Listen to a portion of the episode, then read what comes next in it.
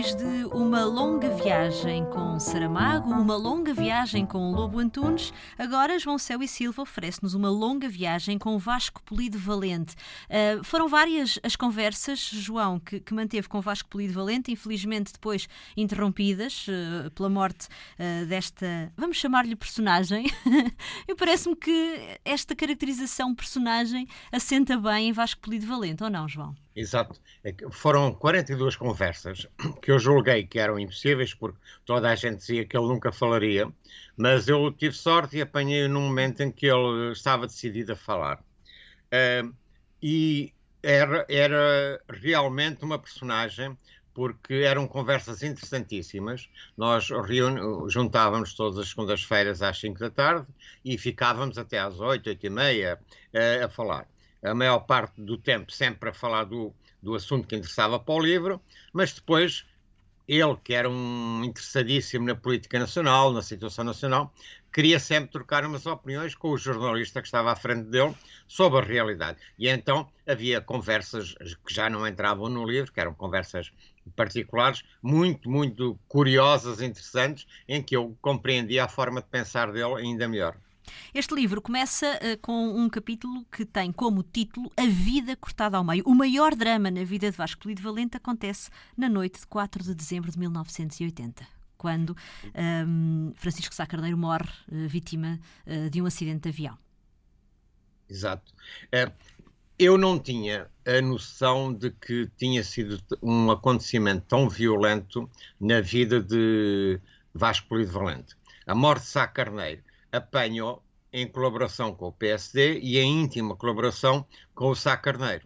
Uh, ele era conselheiro, tinha, já fora, era ministro, era adjunto do Sá Carneiro e, uh, na minha opinião, uh, o Vasco Político Valente sonhava com uma carreira, não era de político, mas com uma carreira de criador de uma direita nacional, fundar um pensamento de direita em Portugal. E o Sá Carneiro era a pessoa ideal para fazer isso, porque eram ambos, o Sá Carneiro era uma pessoa decidida, precisava de ideologia para, para o seu partido, para, para, para o seu pensamento, e Vasco Lido Valente era a pessoa ideal, porque era um ideólogo nato.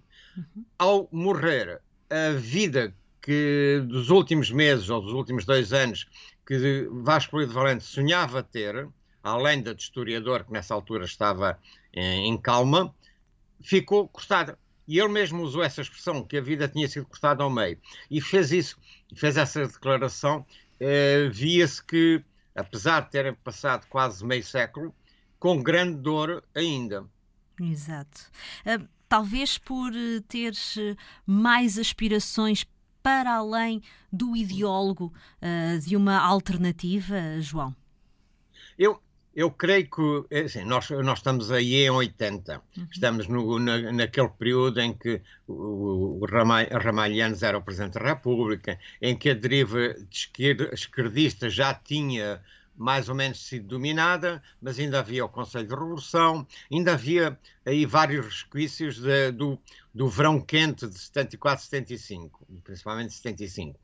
E o que ele queria era dar à direita um pensamento, aquilo que ainda hoje eh, muitas vezes os políticos atuais e a própria sociedade se queixa dos partidos não terem uma ideologia concreta, Exato. seja uh, atualmente, seja à esquerda, seja à direita. O que ele queria era dar à direita um pressuposto ideológico e era isso, era esse o seu sonho. Era o sonho. Na base de é assim, isto, vinha, isso aí era muito suportado pelo historiador. O historiador que estudara em Oxford, o uhum. historiador uhum. que, que conhecia bem a obra, o, a vida de Churchill e de outros políticos, e ele queria transportar aquilo que no estrangeiro existe para Portugal. Uma longa viagem com Vasco Polido Valente, de João Céu e Silva. A edição é da Contraponto. Boas leituras.